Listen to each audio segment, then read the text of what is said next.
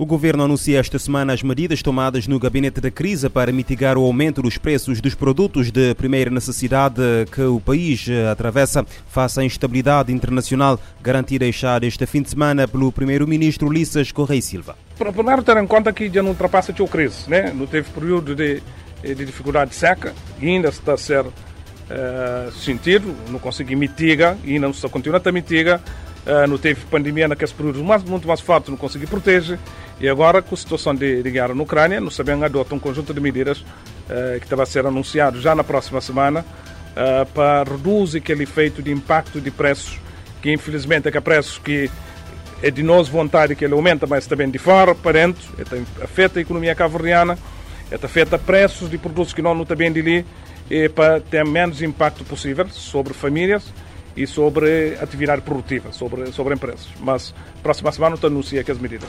Recorda-se que o Executivo criou um gabinete da crise que terá a missão de analisar todos os cenários do aumento de preços dos produtos e, e uh, conceber as medidas que deverão ser implementadas no país para diminuir o impacto desse aumento na vida das uh, famílias. E o presidente da Associação para a Defesa do Ambiente e Desenvolvimento, Januário Nascimento, lançou um apelo ao governo e à sociedade civil no sentido de apostarem mais na plantação de árvores fruteiras, tendo em conta o contexto de insegurança alimentar que o mundo atravessa. O líder da ADAR fez este apelo em declarações à agência cabo-verdiana de notícias Infopress a propósito do Dia Mundial da Árvore e da Floresta, que hoje se assinala. Para este dia, a Associação Ambiental aproveita para chamar a atenção para os grandes problemas que o mundo está a enfrentar decorrentes da guerra. Januário Nascimento defende que neste momento não se pode dar ao luxo de se plantar qualquer árvore e utilizando a pouca água que existe no país.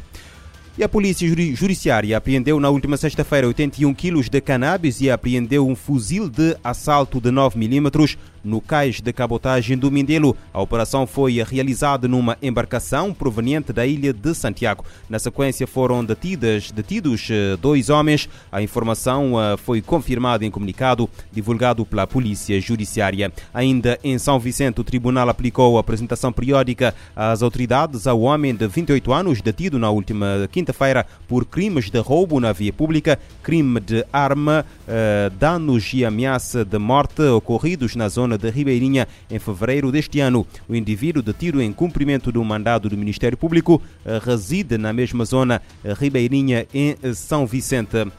A Rússia ordenou ontem às forças ucranianas para que abandonem a cidade de Mariupol, cercada há semanas e em grande parte já destruída uh, até amanhã de hoje. De acordo com a agência espanhola F, o chefe do Centro de Controlo da Defesa Nacional Russa anuncia que todos os elementos do exército ucraniano poderão abandonar a cidade entre as 10 e as 12 horas, hora local, menos 3 horas em Cabo Verde, bem como todos os mercenários estrangeiros de acordo com as autoridades russas, a partir das 12 horas poderão entrar uh, caravanas humanitárias com alimentos, medicamentos e artigos de primeira necessidade. A cidade sitiada de Mariupol, que tem sofrido episódios de bombardeio, eh, de bombardeamento pesado das forças russas, está sem alimentos, água e energia. Os relatos que saem da localidade são de uma extrema violência e destruição com cadáveres espalhados pelas ruas. Hoje, o chefe da diplomacia europeia, Josep Borrell considerou que a Rússia uh, está a cometer em Mariupol um crime de guerra em massa e diz que o presidente russo Vladimir Putin merece a mais forte condenação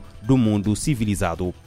E a Conferência da ONU sobre Comércio e Desenvolvimento confirma o agravamento do cenário econômico global com a guerra na Ucrânia, aumento do preço dos alimentos, dos combustíveis e dos fertilizantes já é uma realidade em muitos países. A Conferência da ONU sobre Comércio e Desenvolvimento, UNCTAD, divulgou suas projeções sobre o impacto da guerra na Ucrânia na economia mundial, prevendo uma rápida piora do cenário. Os principais impactos surgem com a alta no preço dos alimentos, dos combustíveis e dos fertilizantes.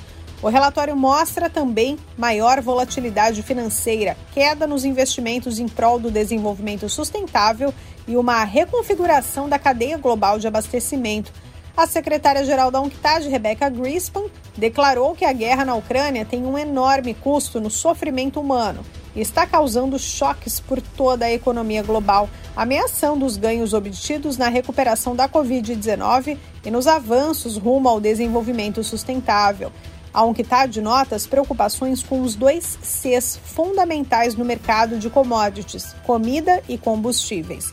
A Ucrânia e a Rússia têm papel fundamental no mercado agrícola, representando 53% do comércio global de óleo de girassol e 27% do comércio de trigo. A rápida evolução da crise é alarmante, principalmente para nações em desenvolvimento.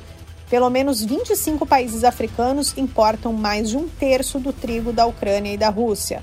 Greenspan destaca que a alta no preço dos alimentos e dos combustíveis afetará ainda mais as pessoas vulneráveis, colocando pressão sobre as famílias mais pobres. A situação poderá, inclusive, aumentar os índices globais de fome.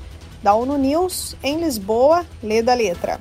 A Conferência da ONU para o Comércio e Desenvolvimento chama a atenção para ameaças aos progressos para o desenvolvimento sustentável devido à guerra na Ucrânia. E quase duas centenas de países começam hoje a discutir a aprovação de um relatório sobre cenários que podem ajudar a limitar o aquecimento global e os seus efeitos devastadores. Após uh, mais, um, mais de um século e meio de desenvolvimento econômico voltado para os combustíveis fósseis, o mundo ganhou aproximadamente mais 1,1 eh, graus Celsius em, média em relação à era pré-industrial, multiplicando ondas de calor, eh, secas, eh, tempestades e inundações devastadoras.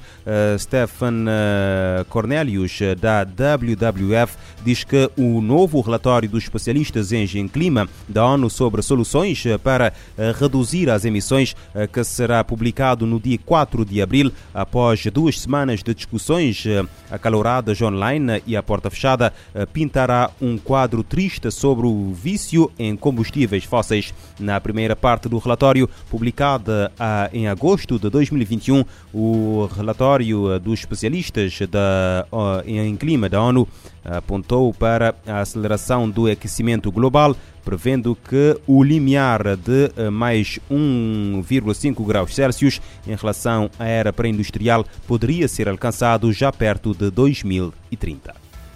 Right,